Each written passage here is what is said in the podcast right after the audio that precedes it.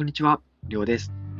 このチャンネルでは現役大学生である僕が夢や思考、その他いろんなことを自由に語っていきます。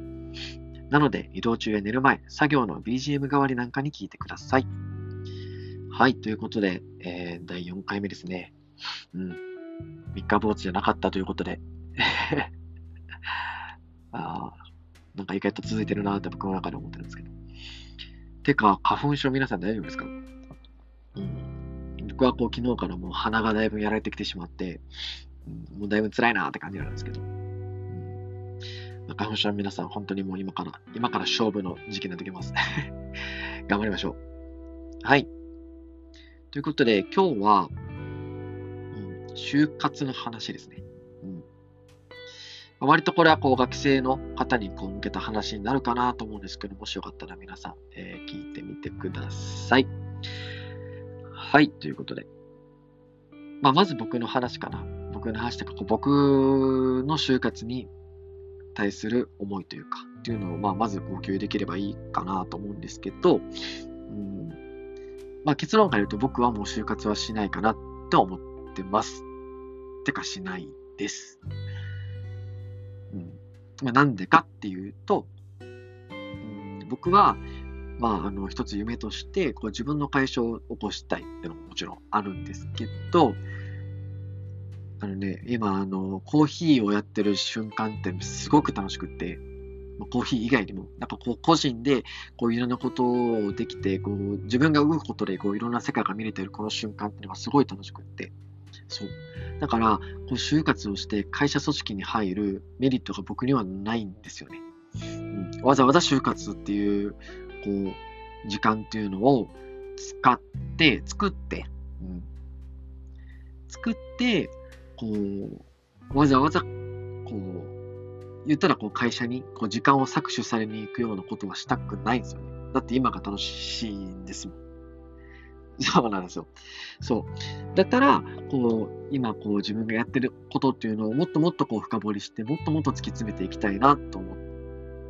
たので、僕は就活っていうのをしないんですよね。うん、まあ、単純に就活とするメリットがなかったから、僕には。うんまあ、僕、これは僕の話なんで、あれなんですけど。そうじゃあ、もうこの3月1日かな、こうそういう就活の情報というのが解禁されて、こう就活に対して足を進めてる方がいたりとか、まあ、いわゆるこれからこう就活っていうものをしていく人に向けて僕が一つ聞きたいことがあるんですけど、っていうのが、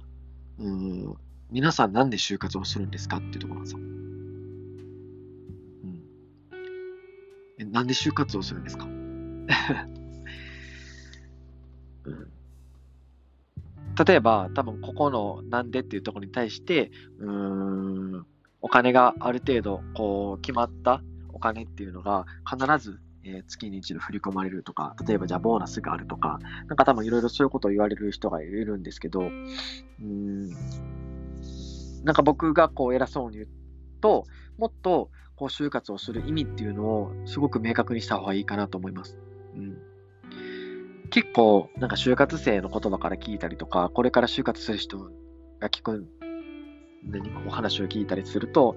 えー、どこに、会社どこにしたらいいですかねとか、やっぱり、あの、給料高いところの方がいいんですかね？みたいな。うん。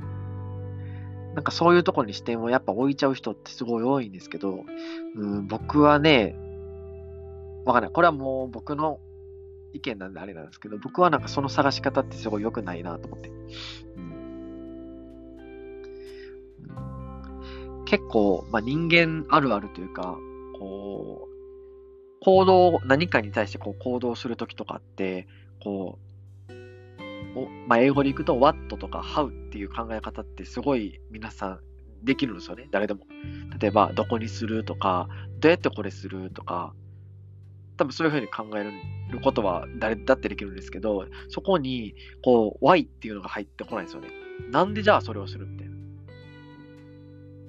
ここの理由を考えるというか、理由付けってすごい必要で、そう、何を行動するにしても。うん、僕も、なんかこう、今はこう自分の夢があって、っていうのが、そのお豆の販売とか輸入っていうのをこう直接的にしながら、こうバックストーリーっていうところに対してのこう魅力っていうのを伝えていきたいなっていうのがすごくあるんですけど、今、なんでそんだけこう明確的にこうビジョンっていうのが自分の中で立ったかなっていうのも、やっぱこうなんでっていうことを常に考え続けるようにしたっていうのがすごく大きくて。うん。なんかこう最初それこそコーヒーとウェイストノットっていうのを立ち上げたときは、とりあえずあれがしたい、これがしたい、みたいな感じの、とりあえずなんか言ったアイディアっていうのはポンポンポンポンめちゃくちゃ浮かんでくるんですよ。うん、例えばじゃあイベントするにしても、じゃあこういうイベントがしたいからやろうかな、みたいな。もちろんそれはめちゃくちゃいいことなんですよ。ただ、こう、その例えば活動とか、この行動っていうのを、じゃあなんで君それをしてんのとか、例えばじゃあ就活だったらなんでうちの会社がそんなにいいのって言われたときに、答えられなくないですか？いやなんかその、なんやろ、例えばじゃあその会社のことちょっとだけ調べて、なんか御社はこういう、こうこうこういうところがよくって、こういうところがいいのでいいと思いましたみたいな。なんか、わかんない。僕別にその採用が立ったことがないし、あの、面接を受けたわけじゃないからわかんないけど、